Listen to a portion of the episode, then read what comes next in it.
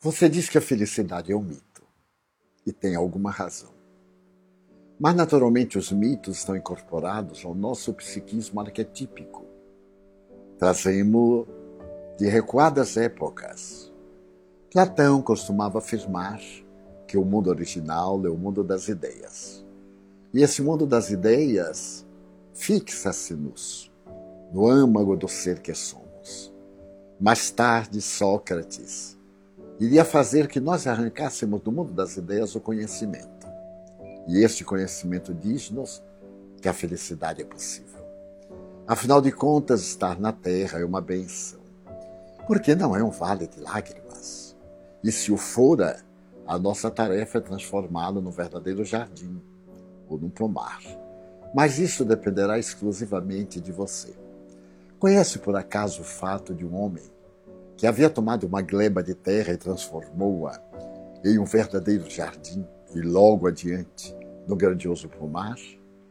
Passava certo dia um amigo e vendo aquela maravilha, bênção da agricultura, dádiva dos céus, entusiasmou-se e disse para o homem: Que bom, Deus ajudou muito você, não é verdade?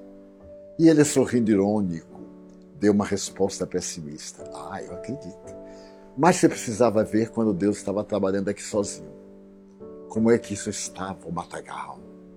Quando eu cheguei, é que eu comecei a ajudar a Deus e transformei completamente.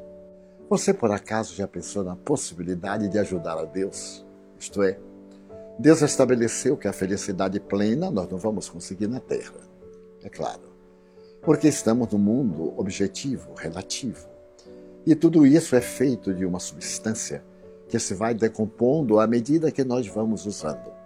E chega o momento em que as dificuldades, quais acidentes de percurso, aparecem em nosso caminho.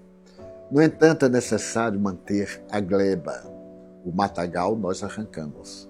A gleba somos nós, espíritos imortais, que temos a fatalidade transcendente da plenitude, mas cuja sementeira sobre esta gleba virgem, está cheia de escalracho e de plantas más, depende exclusivamente de nós dois, de mim e de você.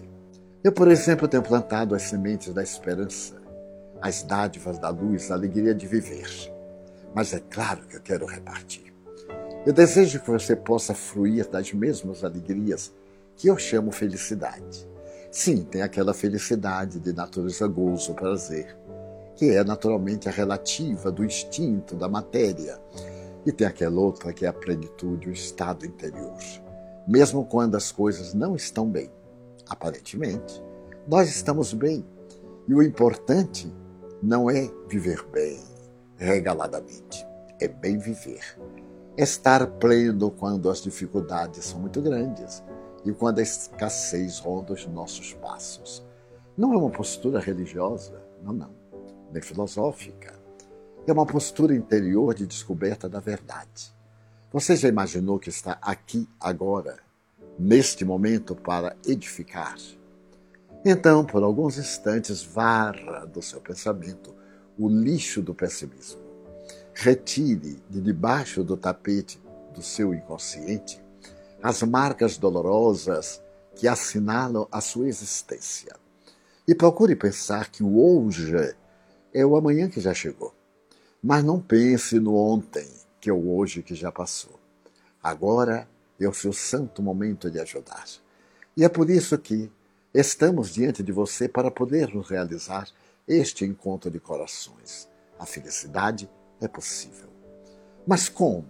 Se você não é amado, se as dificuldades financeiras estão cada vez piores, se os amigos se afastaram, seja você quem ama, seja você quem se aproxima, seja você quem se adapta às circunstâncias, porque o mal de hoje é um bem de amanhã. E muitas vezes a alegria de hoje é o tormento do porvir. Olhemos a terra, uma paisagem desoladora. Olhemos o lírio do campo, onde a desolação deveria estar e, no entanto, alvinitente e perfumado, ele flutua acima do lodo que está no barro para abençoar a natureza. Vamos, a partir deste momento, considerar a terra a bênção prodigiosa do amor de Deus para que a felicidade entre na casa do nosso coração. E daí automaticamente saiam os hóspedes indesejáveis do ciúme, da mágoa, do ressentimento, da melancolia, da tristeza e da perturbação. E se por acaso isso lhe parecer difícil, pare e ore. Faça a sua ponte em direção a Deus e mande-lhe um grito de ternura e ele lhe responderá. Quer pensar nisso?